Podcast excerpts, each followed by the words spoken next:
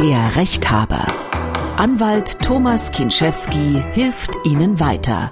Änderungen bei Inkassogebühren, was Sie darüber wissen müssen. Außerdem ist eine Zahlung von Miete und Kaution ohne unterschriebenen Mietvertrag vor Mietbeginn rechtens, dann angeblich doppelter Verbrauch mit elektronischem Heizkostenverteiler. Was kann man da tun?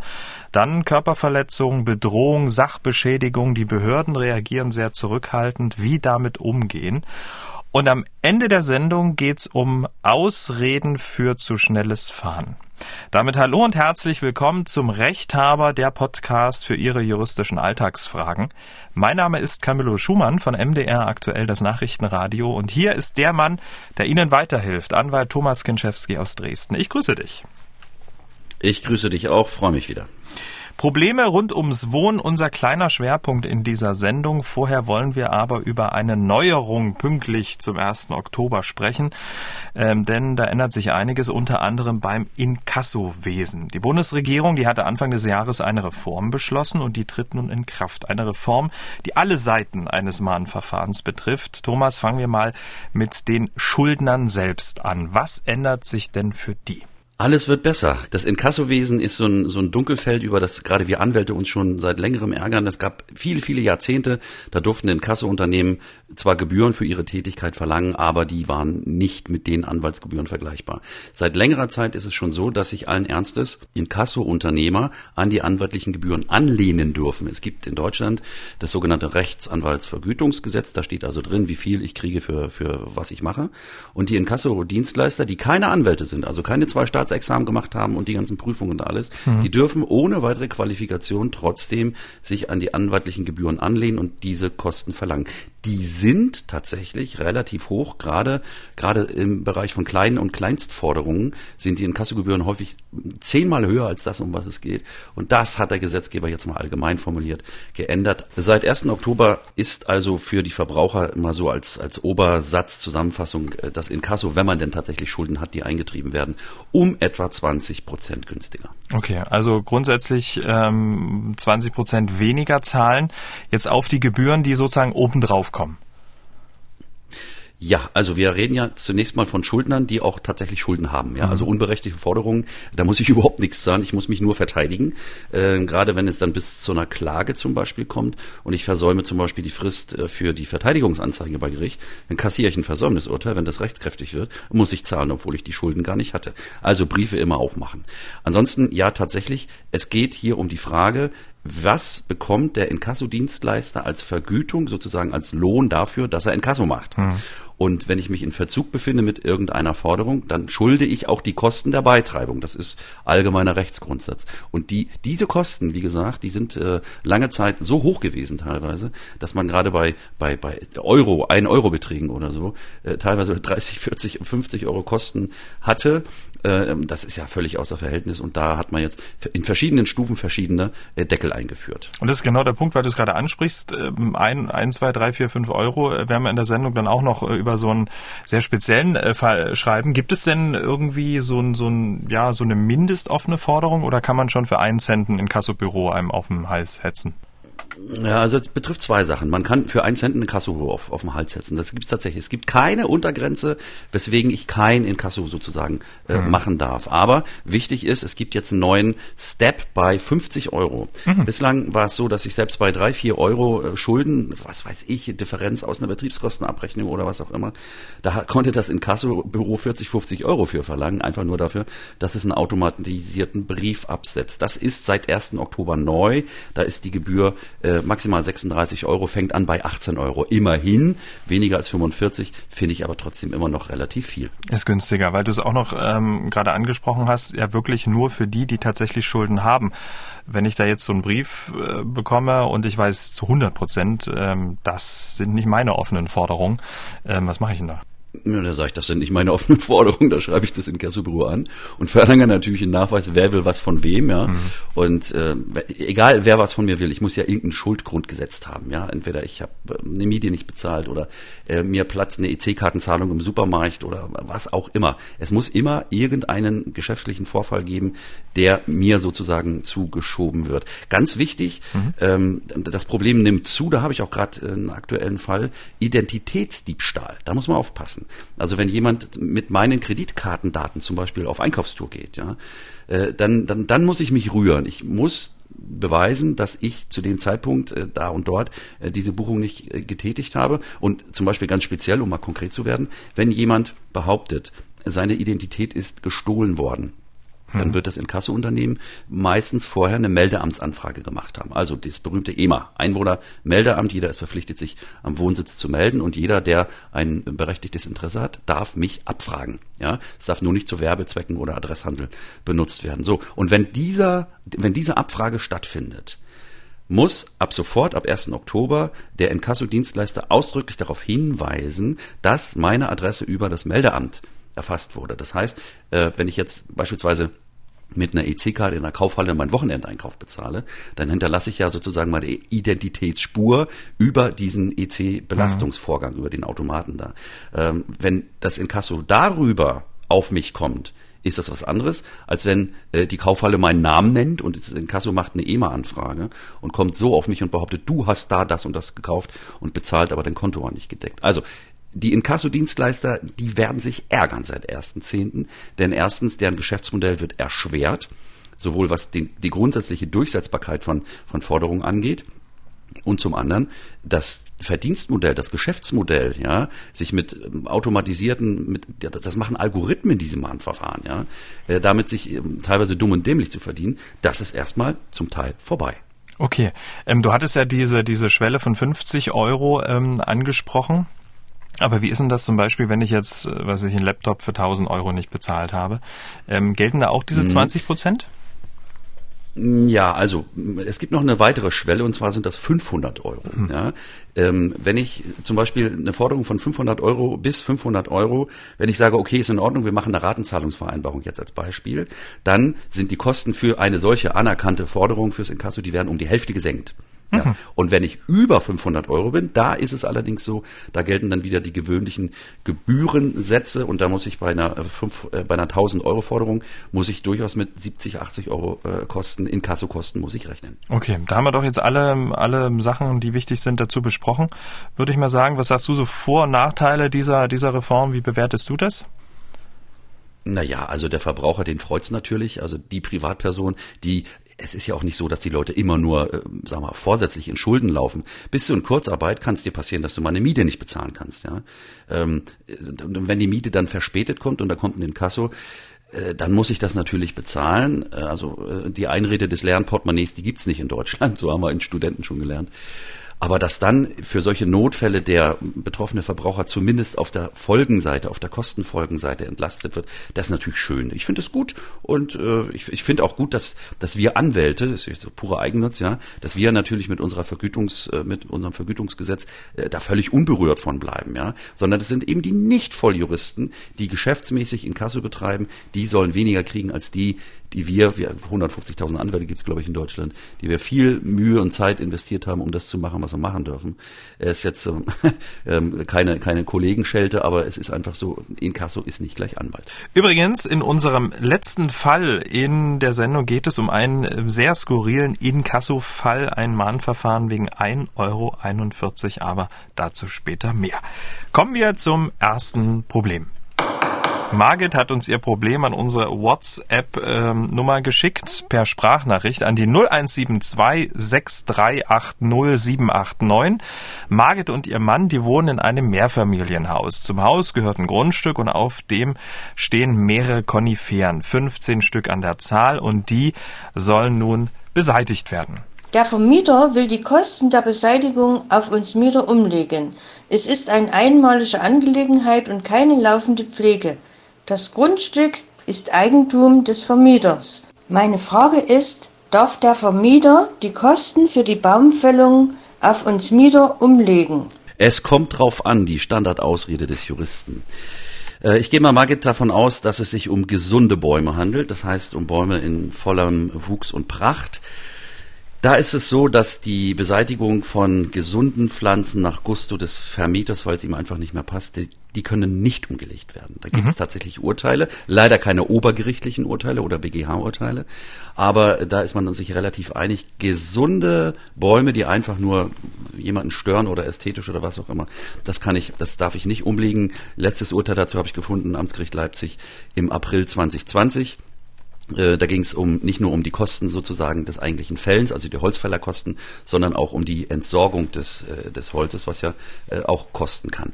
Anders liegt der Fall, wenn die Bäume krank sind. Da ist es so, dass nach einem Urteil aus München, was dort in Landgericht gefällt worden ist, in Landgericht München I, die haben gesagt, wenn ein Baum krank oder tot ist oder wenn aus einem Baum krankes oder totes Holz entfernt werden muss, das ist, auch wenn es eine einmalige Aktion ist, das ist laufende Gartenpflege und das ist umlegbar. In dem Fall hier in äh, München ging es um 50,45 Euro, ja. Und äh, ja, da haben die äh, Richter gesagt, also das ist einfach der, der, der Lauf des Lebens. Bäume sind zum Sterben verurteilt, genau wie wir Menschen auch. Das Sterben des Baumes findet zwar nur einmal statt, aber wenn er dann tot ist, dann habe ich ja auch aus gärtnerischen Gesichtspunkten die Pflicht, den, den Baum zu entfernen, gerade wenn zum Beispiel Schädlingsbefall vorliegt, wenn da durch irgendwelche Würmer zerfressen gefressen ist, mhm. damit sich das nicht weiter ausbreitet. Also gesunder Baum gefällt nicht umlegbar, toter Baum entsorgen umlegbar. Also da muss die Margit und ihr Mann, die müssen jetzt schauen, ob die Koniferen noch, äh, sagen wir mal, in Saft äh, standen oder ob sie eben schon ähm, grau und welk waren. Wenn sie jetzt grau und welk waren, kein Problem, müssen sie zahlen. Wenn sie in Saft und Kraft standen, müssen sie nicht zahlen. Aber wenn der Vermieter jetzt trotzdem die Kohle will, was machen die denn dann? Da hilft nicht zahlen. Wenn der Vermieter die Kohle will, dann soll er machen, was er will. Schreibt ihr das in die Abrechnung rein. Dann suche ich mir den Posten in der Abrechnung raus und ähm, dann rechne ich den einfach raus. Wenn der Rest der Betriebskostenabrechnung in Ordnung ist, dann ziehe ich die 3,50 Mark ab für diese Baumfällung, die auf mich umgelegt werden. Es waren da, glaube ich, über 20 Parteien bei denen, ja, oder wenn ich das richtig weiß. Mhm. Ähm, das ist, wird im Einzelfall auch gar nicht so viel sein, obwohl bei 15 Bäumen könnten natürlich schon, da könnte schon was anfallen. Also, um die Frage zu beantworten, wenn ich glaube, eine Betriebskostenart, eine be bestimmte Kostenart nicht zu schulden, ziehe ich das einfach ab von der Zahlung. soll der Vermieter doch klagen. Äh, wenn er gesunde Bäume fällt und legt das um, das ist nicht berechtigt und die Klage wird er verlieren. Kommen wir zum nächsten Problem. Der David oder David hat uns eine Mail geschrieben an rechthaber.mdraktuell.de. Er fragt, ist eine Zahlung von Miete und Kaution ohne unterschriebenen Mietvertrag vor Mietbeginn rechtens? Laut Aussage des Vermieters, schreibt er weiter, gibt es den unterschriebenen Mietvertrag erst, wenn die Zahlung, Kaution und erste Miete vor Mietbeginn überwiesen wurde. Wie kann ich mich als Mieter absichern? Viele Grüße. Da ist er aber an Pedanten geraten, würde ich sagen. Die richtige Reihenfolge wäre eigentlich, wenn man schon sich auf so ein Spielchen einlässt, dass man den Vertrag unterschreibt und dann die Zahlung von Kaution und erster Miete zwischen Unterschrift und Schlüsselübergabe erfolgt. Hm. Dass also der Vermieter die Schlüsselübergabe von dieser Zahlung nach Vertragsschluss abhängig macht. Das würde ich noch verstehen, das würde ich auch vertreten können, aber aus dem Kalten heraus, ohne schriftlichen Mietvertrag zu unterschreiben, äh, äh zu zahlen, äh, das würde ich, das würde ich ablehnen. Ich weiß jetzt, wie, ich weiß nicht, wie groß die Not ist, ja, also wie, wie wichtig oder wie dringend der auf die Wohnung angewiesen ist, aber das würde ich erstmal ablehnen und sagen, also Moment mal, äh, du vertust dir ja nichts, wenn du sagst, äh, hier bitte Unterschrift und du kriegst die Schlüssel erst, wenn die Zahlungen geleistet sind. Äh, das Wichtige ist aber auch, die Schriftform beim Mietvertrag, das ist noch ein Sonderproblem im deutschen Recht, die ist nämlich nicht zwingend. Also es ist tatsächlich so, dass äh, für Mietverträge in Deutschland keine Schriftform äh, vorgeschrieben ist. Ich kann Mietverträge mündlich per Shake-Hand schließen. Wenn ich das tue, ja, äh, dann kommt automatisch ein Mietvertrag, ein unbefristeter Mietvertrag zustande, der obendrein, Knaller, nicht vor Ablauf von einem Jahr gekündigt werden kann. Das ist bei unserem David hier wohl nicht der Fall, aber äh, tatsächlich sollte jetzt der Fall eintreten, dass der David ähm, zahlt und äh, die Schlüssel bekommt und immer noch keinen unterschriebenen Mietvertrag hat, ja, dann hat er in dem Moment einen unbefristeten Mietvertrag mit einer Kündigungssperre von einem Jahr. Ich würde aber trotzdem dazu raten, ähm, wenn ein Mietverhältnis so beginnt, ja dann weiß ich, wie es endet. Du weißt, was ich meine. Ja, das ähm, sowas ähnliches habe ich auch gedacht, ehrlich gesagt. Da ist ja so eine gewisse Grundskepsis jetzt vom, vom Vermieter dem, dem, äh, dem Mieter gegenüber. Aber jetzt mal unabhängig davon, sozusagen als Zeichen des Wohlwollens, ähm, der David geht aber auch kein Risiko ein, wenn er das jetzt einfach überweist, oder? Ja, also die Wahrscheinlichkeit, dass er dann die Schlüssel nicht kriegt, ja, die ist relativ gering, wenn der Vermieter nicht gerade ein amtsbekannter Verbrecher ist. Eine andere Möglichkeit wäre noch, dass zum Beispiel die Kaution und die erste Miete äh, treuhänderisch eingezahlt werden oder hinterlegt werden. Stimmt. Also das, der Vermieter soll eine, der Vermieter soll zum Beispiel einen Anwalt benennen. Der, also Vermieter haben in der Regel ihren Haus- und Hofanwalt. Er soll einfach äh, der äh, David sagen: Pass mal auf, du hast deinen Anwalt hier. Äh, ich, ich möchte gerne äh, zu treuen Händen des Anwaltes diese Zahlung machen. Dann kriege ich die Schlüssel, dann kriege ich den Mietvertrag und dann darf dein Anwalt dir äh, diese hinterlegten Beträge auszahlen. Der Vermieter hat auf diese Weise die Sicherheit, dass die Penunze da ist, ja, dass also der David ihn nicht beschlumst. Auf der anderen Seite, der David hat die Sicherheit, nach der er gefragt hat, dass der Vermieter mit der Kohle nicht über alle Berge geht. Aber ich sag mal, jede Bank bietet ja so ein Mietkautionskonto an. Ne? Das würde ja auch schon reichen. Hier wäre dann, wenn man das jetzt machen würde und sozusagen als Zeichen der vertrauensbildenden Maßnahme, wir haben schon mal eingezahlt, wäre dann die Frage nach der ersten Miete. Ja, die will er ja auch noch haben. Ja, na, ja, genau so ist es. Also die Miete geht ja in der Regel auf das Wirtschafts- oder Hauskonto des Vermieters. Und das mit dem Mietkautionskonto, das muss man differenzieren. Es gibt tatsächlich Mietkautionskonten, also à la Girokonto. Auf die hat allerdings der Vermieter, auf dieses Guthaben hat der Vermieter sofort Zugriff, weil er verfügungsbefugt ist. Andere Alternative sind die berühmten Kautionssparbücher, wo ich also auf ein Sparbuch errichte, aufmache und äh, das Guthaben äh, auf dem Sparbuch als Kaution dem Vermieter zur Verfügung stelle. Die Kaution ist bei, dem, bei der Sparbuchvariante erst dann geleistet, wenn das Sparbuch in Händen des Vermieters sich befindet. Also wenn ich ihm das in die Hand drücke. Weil vorher kann der Vermieter ja über das Sparbuch nicht verfügen, denn jede Sparbuchverfügung erfordert die Vorlage des Original-Sparbuchs. Was meinst du, wenn das jetzt hier hart auf hart kommt? Ähm, also der Vermieter zuckt sich nicht, ähm, der David äh, überweist nicht. Was macht man da? Ähm, ja, da würde ich sagen, LMA, ich gehe woanders hin. Ich, weiß ja nicht, was, nochmal, wie, wie dringend das jetzt beim David ist, aber es ist nicht so, dass es überhaupt gar keine andere Alternative gibt. Der Mietmarkt ist voll. Wir haben kein Problem, äh, dass es äh, überhaupt Wohnungen gibt. Wir haben ein Problem damit, dass es bezahlbaren Wohnraum gibt. Das ist ja unser, unser aktuelles äh, Interesse bei den, bei den Mieten, da Mietdeckel und was da alles diskutiert wird. Also, wer sich, wer sich so, so hat wie der Vermieter hier, ja, und partout nicht nachgeben will, dann hat er halt Pech gehabt. Wenn das beim nächsten Mal durchkriegt, hat er Glück. Ansonsten, äh, hier ist Widerstand nicht zwecklos. Ich würde sagen, David, äh, einmal oder keinmal, wenn der Vermieter nicht nachgibt mit dem, mit dem Modell äh, Unterschrift, äh, Zahlung und dann erst Schlüsselübergabe, da würde ich mich umdrehen und gehen. Fertig. Auch eine Idee. Kommen wir zum nächsten Problem. Ja, ja, ja, der Hans-Georg, der hat uns sein Problem gemailt, sehr ausführlich an rechthaber.mdraktuell.de und Hans-Georg, der hat wirklich massives Problem und ein sehr vielschichtiges Problem. Er hat mehrere Probleme. Hans-Georg, der wohnt in einem großen Mehrfamilienhaus, in dem es doch einige Spannungen gibt. Er hat vor ein paar Jahren, und das war der Stein des Anstoßes, drei Mieter wegen illegaler Müllentsorgung angesprochen und sich später bei der Hausverwaltung darüber beschwert. Ähm, ja, das hat nichts gebracht. Diese illegale Müllentsorgung, die ging weiter. Mehrere Leute haben sich dann ähm, zusammengetan und versuchen seitdem Hans Georg und seine Mutter aus dem Haus zu ekeln, schreibt er. Sie bedrohen ihn, äh, Namensschild wurde schon mehrfach abgerissen, der Briefkasten wurde zerstört, Urin und Kot wurde im Briefkasten und auch im Wischeimer ähm, getan und vor der Wohnung äh, zu allem Übel wurde der Hans-Georg auch noch, du wirst es kaum glauben, zusammengeschlagen. Ähm, es gab, schreibt er auch weiter, mehrere Beschwerden bei der Hausverwaltung, 35 Anzeigen bei der Polizei. Eine Schiedsstelle erklärte, sie sei nicht zuständig. Die Staatsanwaltschaft sagt, die Hausverwaltung sei zuständig. Und Georg weiß nun einfach nicht weiter. Seine Frage, wer ist denn zuständig und wie kann man da dieses Problem lösen? Und er schreibt auch noch, wir wollen trotz allem hier nicht wegziehen, weil wir schwer beschädigt sind. Eieieiei. Erstmal so grundsätzlich, äh, das ist ja irre, was da, was da passiert in dem Haus, oder? Also Mietrecht ist ja wirklich ein, ein, breites Feld, aber das ist schon ein Knaller, was er hier geschrieben hat. Ich habe das ja auch äh, mhm. mitgelesen vorher. Ähm, ob er wegziehen soll oder nicht, da kommen wir mal am Ende dazu. Ja. Also zunächst, dass die Staatsanwaltschaft hier untätig ist, ist natürlich ein Unding. Ja, das kann, darf so nicht sein ähm, äh, also wer 35 Anzeigen macht, man läuft natürlich immer Gefahr, dass man als Querulant angesehen mhm. wird und dass die Sache ganz nach unten in den Aktenbock ähm, gelangt. Aber hier ist ja schon wohl massiv was vorgefallen und einen Schwerbehinderten zusammenschlagen, ähm, das ist was anderes als äh, in der Kaufhalle ein Stück Eis klauen. Ja. Staatsanwaltschaft auf jeden Fall, äh, die Staatsanwälte unterliegen der Dienstaufsicht des jeweiligen Gruppenleiters äh, oder des Oberstaatsanwalts. Und da kann man ruhig, wenn es gar nicht geht, bis hin zur Generalstaatsanwaltschaft sich beschweren über Untätigkeit. Es ist sogar so, dass in bestimmten Fällen, wenn ein Staatsanwalt, jetzt Beispiel, ein Staatsanwalt macht nichts, ne, weil er keinen Bock hat, und die angezeigte Tat verjährt, das ist für den Staatsanwalt strafbar, im Ernst jetzt. Mhm.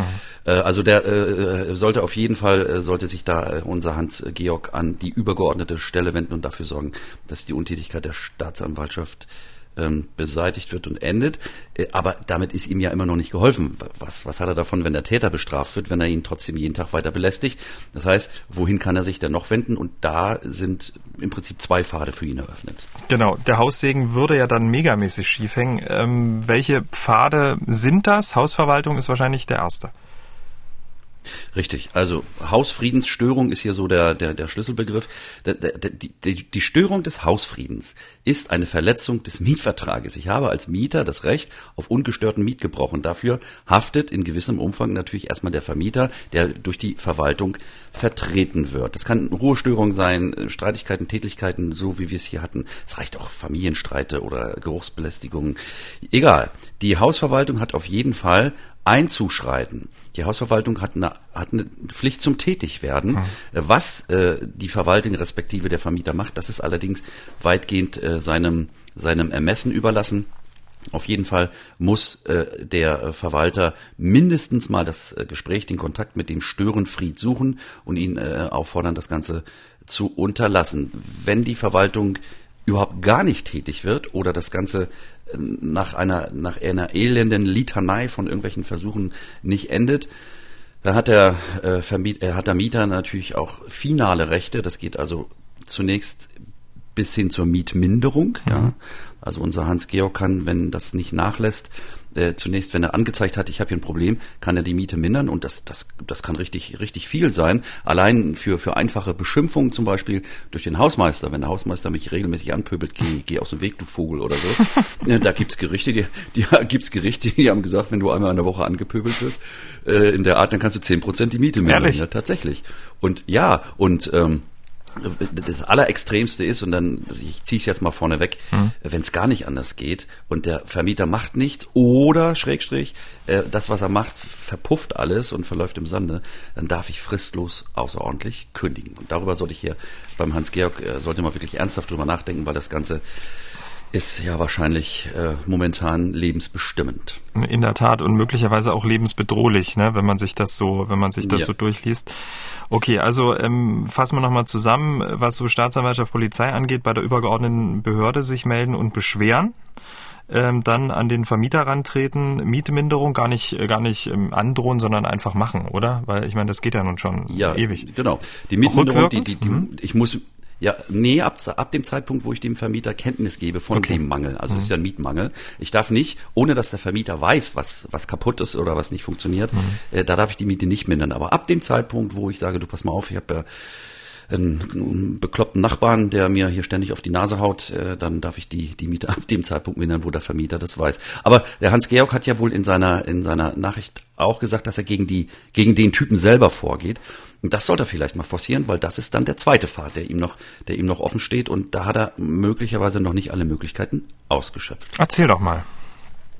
Naja, also ich habe natürlich gegen, gegen so einen Delinquenten einen Unterlassungsanspruch. Ja. Ähm, wer mich belästigt oder wer Müll in meine Tonne schmeißt oder in meinen Wisch einmal Pipi macht. Ja, ich habe mal äh, zu Studienzeiten in der Plattenbausiedlung gewohnt und hatte einen Nachbarn, der hat dem Ethanol recht gut zugesprochen und hat immer äh, in den Keller gepinkelt. Und zwar nicht irgendwo hin, äh, sondern der ist zum Trinken in den Keller gegangen ja, und hat immer in meinen Keller gepinkelt. Also ich hatte so einen so so einen Lattenrostkeller hier, so wie, wie das so mhm. ist in diesen Plattenbauten. Und da, ich, ich denke, was ist denn das? Was stinkt denn hier so? Und irgendwann habe ich ihn erwischt. So. Und äh, also für solche Fälle natürlich, da kann ich eine Unterlassungsverfügung beantragen, also eine einstweilige Unterlassungsverfügung. Und wenn dann wieder äh, gehauen, getreten, Müll entsorgt oder irgendwo hingepinkelt wird, dann kann derjenige, der das macht, der das äh, zu verantworten hat, der kriegt dann ein Ordnungsgeld und wenn das nicht beigetrieben werden kann, wie das manchmal im Milieu so ist, dann geht derjenige tatsächlich auch ins Gefängnis. Da gibt es also Ordnungshaft bis zu sechs Monaten ähm, die laufende Klage, die der Hans-Georg hier zu laufen hat, die würde ich mal forcieren. Zwei Jahre, bevor noch überhaupt gar nichts passiert ist, das ist zu lang. Ja, also das muss er sich auch nicht bieten lassen. Es gibt zwar Länder in Europa, da kommen wir später noch zu, da dauern Verfahren wirklich eine mhm. halbe Generation, aber zwei Jahre für so eine einfache Schadensersatzklage wegen, wegen einer Tätlichkeit, das, das ist schon ungewöhnlich, da müsste man mal nachhaken. Ich weiß nicht, hat er die Klage vielleicht selber gemacht oder ist da ein mhm. Anwalt dran? Wenn da ein Anwalt dran sein sollte, ich rate dazu, äh, dann würde ich dem Anwalt mal äh, kurz ähm, ähm, sagen, dass er sich mal bei Gericht in Erinnerung bringen möge. Ja, und äh, final, so leid es mir tut, Schwerbehinderung hin oder her, ist natürlich ein Schicksal und äh, tut mir auch leid, aber es gibt Situationen im Leben, denen entkommt man nur, dadurch, dass man sich entfernt. Und in, in einer solchen verfahrenen Situation, wo der Haussegen nicht nur schief hängt, sondern krachend zu Boden gefallen ist, sollte ich mir ernsthaft überlegen, das Weite zu suchen, äh, um mein Seelenheil halbwegs wiederzukriegen. Das war auch mein erster Gedanke, als ich das so durchgelesen habe. Man kann natürlich jetzt alles zusammenfassen, wo man Recht hat, ähm, an welche Stellen man sich wenden kann und wo man auch ähm, auf dem Papier Recht bekommen würde. Aber wenn das dann in irgendeiner Form äh, auch nicht durchsetzbar ist und ähm, ja, man äh, die Hölle auf Erden ähm, jeden Tag erlebt, ähm, ja, muss man dann auch, wenn man das Opfer ist, möglicherweise mal dann den, den kürzeren ziehen. Ähm, auf, auf lange Sicht sicherlich ähm, gesundheitlich besser. Ja, ja, genau so ist es. Es gibt einen Extremfall, also das ist wirklich ein Einzelfall, den ich noch gefunden habe. Das ist allerdings ein Fall aus, äh, aus 1999. Da hat äh, berechtigterweise ein Mieter wegen einer extremen verkrachten Situation den Vermieter gerichtlich dazu gezwungen, den Störenfried zu kündigen. Also nicht der Mieter zieht mhm. aus, ja, kündigt fristlos und sagt, ich suche das weiter, sondern in diesem Fall aus dem Jahre 1999, ähm, das spielte in Berlin, da hat der, der, der gestörte Mieter, der damals auch misshandelt unter anderem wurde, der äh, hat Recht bekommen, das Gericht hat den Vermieter verpflichtet, den äh, Störenfried hier, diesen, diesen Straftäter, war es ja. damals sogar, äh, fristlos zu kündigen und aus dem Haus zu entfernen. Ja gut, äh, wenn, wenn das Hans-Georg machen würde, da wären in dem Haus äh, mehrere Wohnungen frei. Dann mal sehen, ob der ja, wohl ja. Also hm. ich, also man, man, man steckt nicht drin, ja. Mhm ähm, sagte der Chirurg. Aber ich kann nur sagen, irgendwas ist da meistens im Vorfeld hat sich entwickelt und mhm. so eine Geschichte, ich, ich weiß, kenne das selber, aber auch aus, äh, aus meiner ähm, beruflichen Tätigkeit, die kriegen ganz schnell so eine Eigendynamik mhm. und das verselbstständigt sich irgendwann und irgendwann streitet man sich um des Streitens willen und spätestens dann ähm, sollte man der Klügere gibt nachspielen und dann wirklich gucken, ob ich nicht vielleicht doch gehe. Hans-Georg, wir drücken dir und deiner Mutter auf jeden Fall alle Daumen, die wir haben. Kommen wir zum nächsten Problem. Der Klaus hat uns sein Problem per WhatsApp Sprachnachricht geschickt an die 0172 6380 789. Klaus hat ein Problem mit seinem Heizungszähler. Jahrelang hatte Klaus an seinem Heizkörper einen Verdunstungsanzeiger angebaut, um den Verbrauch zu messen. Er hatte, wie er schreibt, immer schon einen überdurchschnittlich hohen Verbrauch und das, obwohl die Zimmertemperatur bei ihm so zwischen 19 und 21 Grad lag. Soweit, so gut. In 2017 wurde dann ein elektronischer Heizkostenverteiler angebracht. Und so hatte ich dann 2018 plötzlich den doppelten Heizenergieverbrauch gegenüber dem Vorjahr bei gleichem Heizverhalten. Der Vermieter meint, dass diese elektronischen Heizkostenverteiler genauer anzeigen das ist mir schon klar, dass die genauer einzeigen, aber ich kann mir nicht vorstellen, dass sich der Heizenergieverbrauch gleich verdoppelt. Hm, vielleicht ja doch, wir wissen es nicht. Wie bewertest du das? Also mal vorneweg, Klaus, ähm, wir sind alle Opfer, ich bin selber auch Mieter, äh, Opfer der allgemeinen Preissteigerung. Das äh, muss man immer mit, mit einrechnen und einpreisen. Ich habe gerade gestern gelesen, dass zum Beispiel der Gasreferenzpreis, der, also der, der Erdgasreferenzpreis, sich seit Januar 2021 um 250 Prozent erhöht hat. Ja, das gilt dann also für alle Deutschen. Zunächst mal, es gibt, äh, wie gesagt, diese Verdunstungszähler und äh, möglicherweise hat der Klaus einfach bisher in Anführungsstrichen nur Glück gehabt, dass er so einen Verdunstungszähler dran hatte, also so ein, ein, kleines Ding mit so einer Pulle drin, wo ein bisschen Flüssigkeit drin ist, die dann bei Energieabnahme verdunstet, weil die Dinger gehen auch gerne mal falsch. Also die haben eine sehr hohe äh, Messfehlerquote, das ist mhm. allgemein anerkannt. Und das ist auch der Grund dafür, dass massenhaft auf äh, elektronische Heizkostenverteiler umgestellt wird. Die haben erstens den Vorteil, dass sie ja, elektronisch sind, dass sie genauer sind, äh, dass sie per Funk abgelesen werden können und man kann als Mieter, je nachdem welche Bauart das ganze Ding hat, es gibt da verschiedene große Firmen, äh, mit der größte Anbieter fängt mit T an ähm, und da kann man auch selbst mitlesen, mit ablesen, wie die Werte sich entwickeln. Also im günstigsten Falle, so will ich mal unterstellen, hat er vielleicht sogar mit dem Verdunstungszähler, bis er denn ausgebaut wurde, äh, ausgebaut wurde, sogar kostenmäßig Glück gehabt. Das könnte sein, denn der äh, Klaus hat nämlich dazu geschrieben, dass er im Erdgeschoss wohnt. Und er war da auch schon beim Mieterverein und die sagten ihm, es läge möglicherweise ähm, auch an der ungünstigen Lage der Wohnung im, im Erdgeschoss und noch an der Außenwand des Hauses. Äh, also wäre zumindest ein Indiz dafür. Ja, äh, da war der, Ver, äh, der Mieterverein wohl ziemlich blickig. Genau das ist es. Wenn ich in einer Erdgeschosswohnung eine Raumtemperatur X erreichen will, 21 Grad, dann brauche ich für dieselbe Temperatur, um diese zu erreichen in einer Erdgeschosswohnung mit Außenwänden, vergleichsweise mehr Energie, Heizenergie, als wenn ich im dritten Stock wohne und über und unter mir die Leute quasi für mich mitheizen. Das ist einfach so. Das muss man hinnehmen. Daran, daran kann man leider nichts ändern. Und ähm, Jetzt hat er ja dieses, dieses, dieses, dieses elektronische Gerät. Ähm, da hat er jetzt also eine megamäßige Differenz. Kann man an diesem elektronischen Gerät noch irgendwas nachprüfen? Oh ja, also da, da, oh ja. da kann man sich ruhig mal an, da kann man sich ruhig mal anstellen. Also äh, wenn ich das richtig verstanden habe, hat er einen sogenannten Zweifühlerzähler. Es gibt ja verschiedene Arten dieser äh, elektronischen Messgeräte und der Zweifühler Messfühler, der ist momentan der der modernste. Und da hat er einige Möglichkeiten zu überprüfen, ob alles rechtens ist. Als erstes ähm, muss er mal gucken, ob der Heizkörperzähler den anerkannten Regeln der Technik entspricht. Also insbesondere, ob er DIN-gemäß ist. Es gibt ja eine DIN tatsächlich für diese Geräte, das ist die DIN 40713. Da kann man mal reingucken. Und wenn er diese DIN äh, nicht erfüllt, dann hat er schon mal ein Problem. Dann sind die äh, Messwerte unverwertbar. Oder aber im Einzelfall kann so ein Zähler auch eine Zulassung nach der Heizkostenverordnung haben. Dann, absolute Bagatelle, achtet kein Mensch drauf, wo am Heizkörper ist denn das Ding verbaut? Also die Montagehöhe, die ist ja auch nach der DIN äh, geregelt. Früher war es so, dass die Heizkörperzähler in der Regel mittig äh, sozusagen am Kreuz der Diagonalen des Heizkörpers angebaut wurden. Aber nach der neuen DIN heute ist ein Einbau im oberen Drittel bei 75 Prozent der Bauhöhe des Heizkörpers vorgeschrieben. Nächster Punkt, den er mal nachgucken soll, sind, er hat ja nicht nur einen Zähler in der Wohnung, ne? Äh, sind denn an allen Heizkörpern dieselben Geräte verbaut?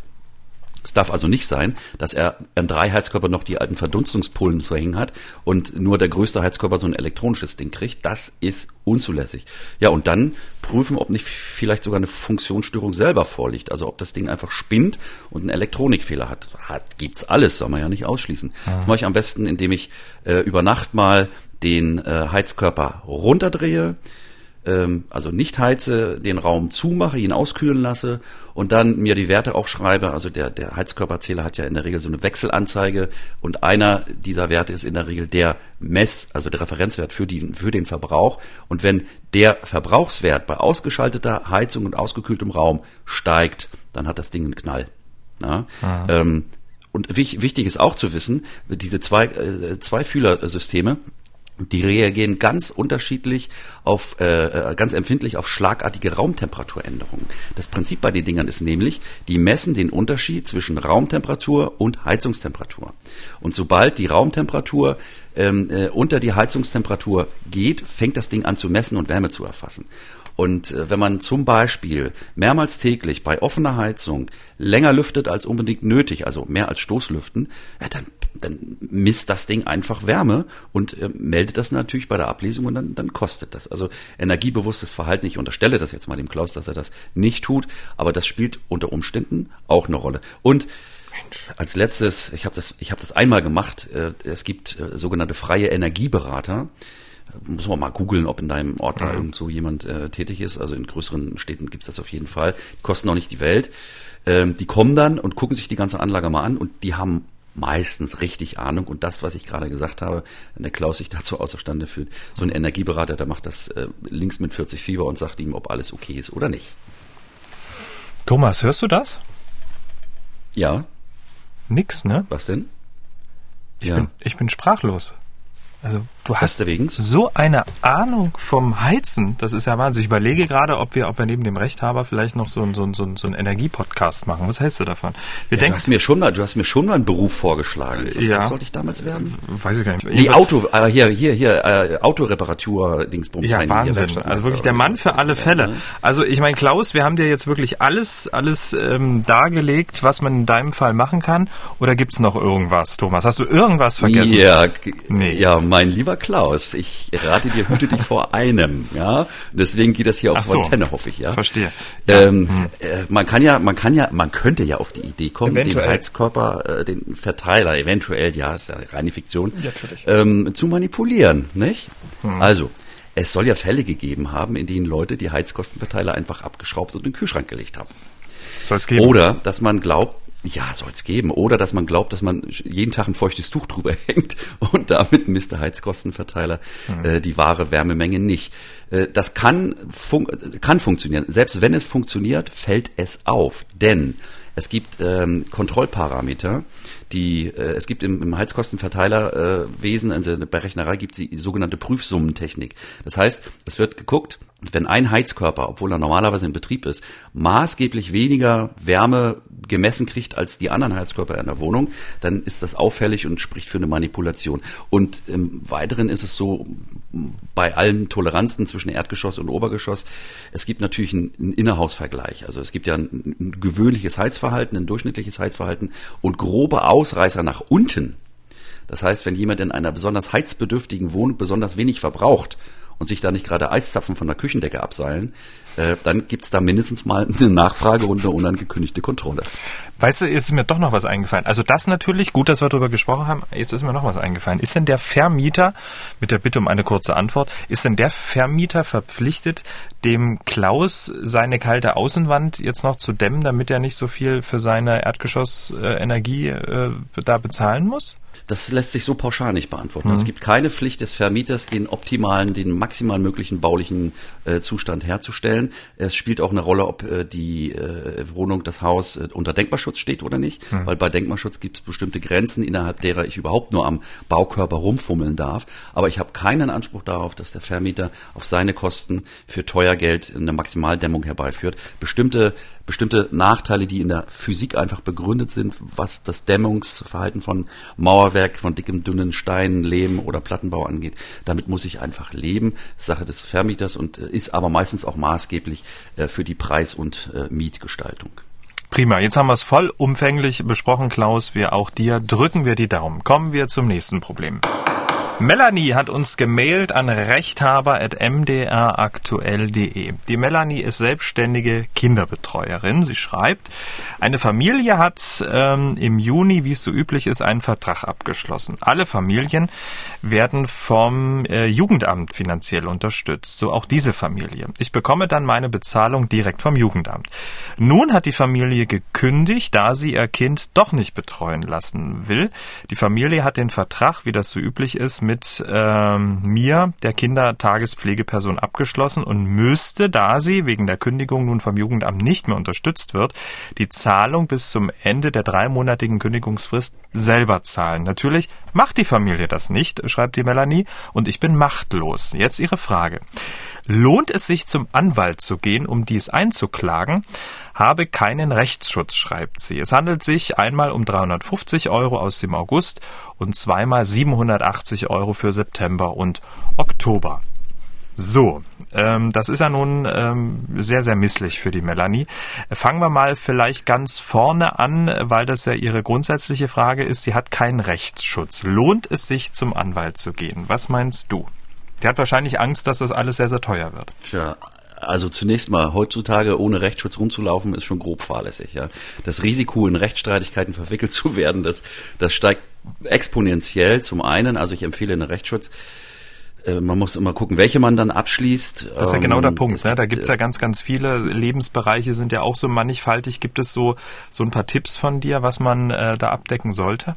Absolut. Das Tagesgeschäft bei jedem Rechtsanwalt, die Rechtsschutz ist immer ein Geschenk sozusagen, in Anführungsstrichen, sichert einen zumindest halbwegs gegen zahlungsunfähige Mandanten. Es ist üblich, dass der kombinierte Familienrechtsschutz ähm, errichtet wird. Die Gesellschaften sind zahllos und die Policen und die Varianten sind auch zahllos. Aber die Kombination aus Privat- und Verkehrsrechtsschutz empfiehlt sich eigentlich. Im Privatrechtsschutz sind dann in der Regel enthalten Mietstreitigkeiten, Arbeitsrecht, äh, Verkehrsrecht und dann äh, vielleicht noch, ähm, also so Nebengebiete, wenn man jetzt zum Beispiel selbstständig äh, tätig ist. Wobei eine Besonderheit ist, äh, das muss man wissen, wenn ich das noch sagen darf, mhm. der normale Privatrechtsschutz zum Beispiel für Mietstreitigkeiten oder für ausgefallene Tagesmutterbeträge, äh, da gibt es eine Wartezeit von drei Monaten. Das heißt, äh, selbst mhm. wenn unsere Tagesmami hier äh, jetzt anfängt, die Melanie abzuschließen und zu sagen, ich will einen Rechtsschutz jetzt für den Fall gegen diese Familie, die ihre Kinder nicht abgegeben hat, das geht nicht, sondern sie muss äh, drei Monate warten und ab dem ersten Tag nach den drei Monaten neu aufgetretene Fälle, die sind versichert. Anders als im Verkehrsrechtsschutz. Wenn ich heute zu meinem Versicherungsheini gehe und sage, ich will eine Verkehrsrechtspolice, dann macht er das. Und wenn ich morgen früh 0 Uhr 1 geblitzt werde, dann habe ich Rechtsschutz. Im Verkehrsrechtsschutz gibt's keine Wartezeit. Genau, und du hast es ja gesagt, das wird die Melanie sicherlich in Zukunft machen, aber für den aktuellen Fall wäre sie ja dann nicht ähm, versichert und sie fragt sich, ob es sich jetzt trotzdem lohnt, äh, zum Anwalt zu gehen. Einmal 350 Euro, einmal 287 Euro, das ist ja eine Stange Geld. Ähm, was würde das denn kosten, wenn man jetzt zum Anwalt geht ohne Rechtsschutz? Also zunächst zum Anwalt zu gehen, rate ich natürlich von Amts wegen. Ja. Sie müsste aber nicht, weil die Forderung mhm. summiert sich ja auf 1000, äh, 1910 Euro, diese Beträge, die sie genannt hat. Und damit sind wir unter der Schwelle von 5000 Euro. Bis 5000 Euro Geldforderung kann ich selbst bei den Amtsgerichten einklagen. Dafür brauche ich keinen Anwalt. Mhm. Ich empfehle aber einen Anwalt, weil in diesem Fall ist nämlich äh, gar nicht so klar, ob sie das Geld zu beanspruchen hat. Hier hat jemand einen Betreuungsvertrag geschlossen, mhm. ja, aber ob sie da die entgangenen Gelder kriegt oder nicht, das ist keineswegs sicher. Erstens, ähm, die, die Eltern könnten immerhin einwenden, dass sie ersparte Aufwendungen hatte. Ja? Also ich kann nicht das volle Geld verlangen, ähm, ohne dass ich mir anrechnen lasse, was ich äh, nicht bezahlt habe für das Essen für die Kinder und, und was auch immer. Und zweitens ist auch ein ganz beliebter Einwand bei Tagesmüttern, die sind um die wird sich ja gerissen, ne? Ja. Äh, dass sie äh, die Möglichkeit gehabt hätte, die äh, verlorenen Plätze anderweitig zu besetzen. Dann kriegt sie nämlich gar nichts, sondern dann wird das kompensiert durch Ersatzkinder in Anführungsstrichen. Aber um deine Frage zu beantworten nach den Kosten, ich habe das mal genau ausgerechnet, Camilla. Mhm. Wenn ich wegen 1910 Euro klage, dann muss ich zum Amtsgericht, örtliches Amtsgericht, richtet sich aus dem, äh, aus dem Register der Gerichtsbezirke, aber das, schon da muss ich mal einen Anwalt fragen. Der Anwalt, wenn er denn selbst den, die Mahnungen verfasst, also den außergerichtlichen Mahnlauf macht, ja, der berechnet eine sogenannte Mittelgebühr und die liegt bei 280,60 Euro brutto. Also eine 1910 Euro Forderung äh, in Kasso zu betreiben, nimmt der Anwalt 280,60 Euro für. Aber das außergerichtliche Inkasso, also die Mahnung, Mhm. Die kann die Melanie auch noch selber machen. Das kostet sie 80 Pfennig für eine mhm. Briefmarke. Ich weiß gar nicht, was ein Brief gerade kostet. Äh, aber eine Mahnung zu verschicken, vielleicht sogar einschreiben, Rückschein zu Beweiszwecken, das kann sie selber machen und da spart sie sich den Anwalt. Wenn das Ganze nicht funktioniert, dann rate ich aber wirklich zum Anwalt, Anwalt zu gehen, eine Vollmacht zu unterschreiben und Klageauftrag zu erteilen. Und dann kommt es zu einem Prozess. Mhm mit einer mündlichen Verhandlung und für diese Klage mit Schriftverkehr und mündlicher Verhandlung verlangt der Anwalt am Ende brutto 517,65 Euro. Das ist der momentane Tarif nach dem Rechtsanwaltsvergütungsgesetz. Hinzu kommen hm. Gerichtskosten. Das heißt, wenn ich ein deutsches Gericht, Ausnahme ist jetzt Arbeitsgericht oder Sozialgericht, wenn ich ein deutsches Gericht anrufe, also nicht anrufe im Sinne von Hallo, sondern eine Klage einreiche, dann macht der Vaterstaat die Hand auf. Und dafür gibt es die Landesjustizkassen der Länder. Das für Sachsen zum Beispiel ist die Justizkasse, die sitzt in Chemnitz. Und bevor eine Klage überhaupt behandelt wird vom Gericht, macht, wie gesagt, der, der Staat die, die Hand auf und sagt, zahl mal Gerichtsgebühren. Das ist so eine Art Prozesssteuer, könnte man sagen. Und bei einer Forderung über 1910 Euro müsste die Melanie einen Kostenvorschuss, Gerichtskostenvorschuss von 294 Euro bezahlen. Das ist ja auch stattlich. Ich, wenn sie es gibt. Hm. Ja, das ist nicht wenig, das muss man sagen. Also bei 2000 Euro, knapp hm. 300 Euro Gerichtskosten, das ist schon, das ist schon nicht wenig. Weißt du, warum das so ist? Man will nämlich mit diesen Gerichtskosten Querulanten vom Klagen ja. abhalten. Mhm. Ja, gerade und vor allen Dingen die Gerichtskosten sind bei Kleinforderungen oder Kleinstforderungen, wenn man sich also um fünf Mark streitet, sind die um ein Vielfaches höher als das, um was es geht. Und damit versucht man also äh, bestimmte Zeitgenossen, die äh, das Klagen nicht sein lassen können, vom Klagen abzuhalten. Also Melanie, 200, äh, 517,65 Euro am Ende für den Anwalt all in, 294 an den Staat.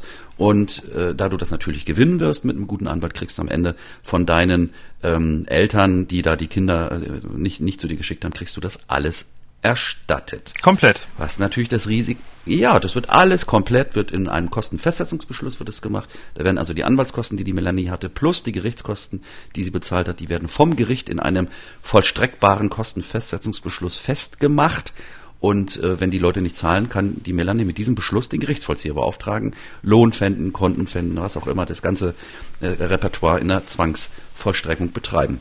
Wenn die Melanie verlieren sollte, wenn sie es zum Beispiel mhm. einklagt, obwohl sie jetzt da keinen Anspruch hat, das kann ich jetzt nicht hier prüfen, dann habe ich mal das Totalkostenrisiko ausgerechnet. Mhm. Dann muss sie nämlich nicht nur die eigenen, den eigenen Anwalt bezahlen und die Gerichtskosten sind auch weg, sondern sie muss auch den Gegenanwalt bezahlen, wenn sie verliert. Und bei einer Forderung von 1910 Euro, habe ich ausgerechnet, hätte sie ein totales Kostenrisiko von 1329 Euro und 30 Cent. Das war ja mal interessant. Es ist ja keineswegs so, dass alle äh, Tagesmütter vom Jugendamt bezahlt werden. Also ob das bei der Melanie so ist, das sagt sie wohl ist so. Mhm. Äh, aber eine, eine Bezuschussung der Tagesbetreuung durchs Jugendamt setzt eine Bedürftigkeit voraus. Mhm. Und aber, die Bedürftigkeit mhm. wiederum lässt darauf schließen, das wollte ich noch sagen, äh, dass die Eltern, die ihre Kinder hier bei der Melanie parken wollten tagsüber, dass die möglicherweise ein bisschen Klamm auf Tasche sind. Ich wollte gerade sagen, ist nicht diese Bedürftigkeit auch äh, sozusagen das Klagerisiko an dem ganzen Ding, dass sich das dann zieht und dass sie auf ihren Kosten sitzen bleibt? Genau das ist es. Sie hat, mhm. also Melanie hat nicht, ich unterstelle mal, dass sie das gewinnen würde, den Anspruch also auch hat. Sie hat nicht äh, das Risiko äh, zu gewinnen, sondern sie hat das Risiko, das, was sie will, zu bekommen. Also das am Ende steht ein Urteil drin, die müssen das zahlen. Und wenn die Leute keinen Knopf in der Hose haben, dann bleibt sie auf den Kosten sitzen. Und das Blöde ist sogar so, dass ich als Kläger, selbst wenn ich als Kläger gewinne, hm und habe einen Kostenerstattungsanspruch gegen meinen Beklagten, der also alles bezahlen muss. Der hat aber nichts. Dann schulde ich als Kläger die Gerichtskosten. Das ist im Gerichtskostengesetz so geregelt. Ja, ich als der Veranlasser des Verfahrens hafte, wenn denn bei dem unter, bei dem Verlierer nichts zu holen ist, hafte ich auf die gerichtlichen Gebühren. Melanie, äh, ich hoffe, wir konnten dir helfen. Wir haben jetzt mal alles so offen gezeigt, detailliert ausgerechnet. Äh, wir hoffen, du äh, triffst die richtige Entscheidung. Kommen wir zum nächsten Problem. Der Jürgen hat sein Problem per WhatsApp Sprachnachricht geschickt an die 0172 6380 789. Eingangs haben wir es ja schon gesagt. Hier kommt nun der sehr skurrile Inkasso-Fall. Jürgen öffnete eines Tages seinen Briefkasten und darin befand sich eine Inkasso-Zahlungsaufforderung einer italienischen Firma, die Mautgebühren eintreiben soll. Es geht genau gesagt um 1,41 Euro Mautgebühr und nochmal ungefähr 10 Euro Bearbeitungsgebühr. Ich hielt es zunächst für einen Scherz, weil ich jahrelang nicht mehr in Italien war. Auf der Rückseite des Schreibens finde ich dann aber tatsächlich mein Kennzeichen und die Angabe, dass ich dort auf irgendeiner Strecke im Jahr 2016 im September gefahren sei. Jetzt meine Frage, sind solche alten Forderungen überhaupt noch nicht verjährt oder muss ich da bezahlen? Soll ich das einfach auf sich beruhen lassen? Ich war tatsächlich zu diesem Zeitpunkt irgendwann mal in Italien unterwegs im Urlaub, finde es aber total grotesk, nach über fünf Jahren wegen 1,41 Euro äh, ein Inkasso-Schreiben aus Italien zu erhalten. Nachvollziehbar, dass man darüber verwundert äh, sich die Augen reibt. Ähm, tja, soll er zahlen, soll er nicht zahlen? Wie bewertest du das Ganze? Man muss wissen, Italiens Behördenmühlen malen extrem langsam. Ja, die durchschnittliche Verfahrensdauer in einem italienischen Gerichtsverfahren ist acht Jahre und sieben Monate. Frage, ist das verjährt? Nein, Mautforderungen in Italien haben eine zehnjährige Verjährungsfrist. Das heißt, hier hilft nicht abducken und die Sache aussitzen, sondern tatsächlich muss das heute noch bezahlt werden. Es geht ja immerhin um sensationelle 1,41 Euro. Mit den Kassokosten sind wir bei 10 Euro noch was. Ähm, das ist weniger als ein, weniger als ein Kasten Bier. Ähm, und äh, der Ablauf ist so, äh, ich mache jetzt mal Worst-Case-Szenario. Äh, in Italien, die, die größte Inkasso-Firma ist die, die auch äh, unseren Jürgen angeschrieben hat, nämlich die Firma Nivi SPA, ist eine italienische Aktiengesellschaft in Florenz und die befahr, äh, die äh, treiben also diese Mautgebühren im Auftrag der äh, jeweiligen Mautbetreiber ein.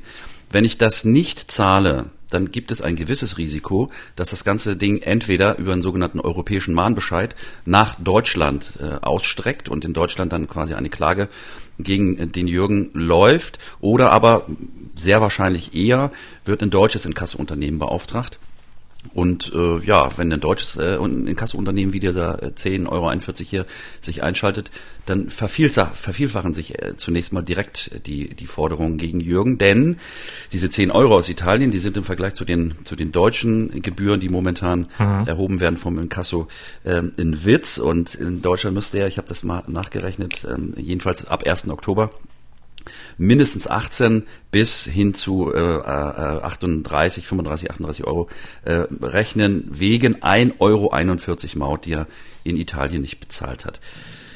Ich hatte schon ein, zwei solche Fälle in den vergangenen Jahren von Mandanten, die tatsächlich auch zugegeben haben, dort gewesen zu sein und nicht bezahlt zu haben. Die haben es ausgesessen, die haben auch nie wieder was gehört. Allerdings sind bei denen auch heute jedenfalls die zehn Jahre rum und äh, ja, unser Jürgen, der kann sich auf die Verjährung jedenfalls momentan noch nicht berufen. Es ist eine Frage des Gewissens, ob man diese 10,40 Euro jetzt zahlt oder nicht. Italien ist ein schönes Land. Und äh, Jürgen, ich vermute mal, der Urlaub war um einiges teurer als diese 1,41 Euro. Also mit anderen Worten, so günstig kriegt er diese, diesen, diesen Mahnbescheid nie wieder, weil den hat er ja auch zurecht bekommen und deswegen eigentlich der Tipp, so schnell wie möglich zahlen, oder? Ja, von Rechts wegen sage ich, ja, billiger wird's nicht. Ja, das sollte mir der Urlaub dann auch schon wert sein. Und nochmal, äh, es ist einfach so. Ich muss mich äh, fremde Länder, fremde Sitten und wenn es da eine Maut gibt, äh, dann muss ich das bezahlen. Es gibt auch in Deutschland eine Maut. Ich bin gelegentlich gern mal an der Ostsee und kurz vor Rostock-Warnemünde gibt es einen Tunnel, da muss man 2,40 Euro bezahlen für ungefähr ein Kilometer. Und hier geht es um eine Autobahn in Italien für 1,41 Euro. Und da wird er wahrscheinlich länger gefahren sein als durch diesen Warnow-Tunnel, der da in, in Deutschland äh, Maut kostet. Also Kirche im Dorf lassen, die 10 Euro weg damit und dann hat die liebe Seele Ruhe. Hm.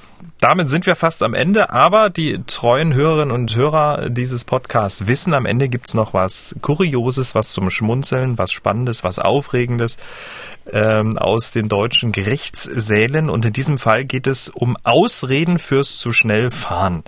Und da gibt es ja mannigfaltige Erklärungsversuche. Durchfall ist auch einer, ähm, kommt aber nicht so gut an. Ne? Ah, schönes Ding, Camillo. Danke für den für für, für diese Steilvorlage. Ähm, da gibt's äh, etliche Urteile. Zu Anfang meines Studiums 1991, 92 komme ich gleich dazu. Gab's einen Fall, da legst du dich flach. Oh Gott, ähm, ich freue mich das, drauf. Mit mit das mit das mit das äh, was jetzt diesen diesen diesen Durchfall angeht oder überhaupt nur Stuhldrang. Also ich muss auf den Pott und bin auf der Autobahn und die nächste Raststätte fünf Kilometer. Also mache ich mal schnell Druck aufs Gas.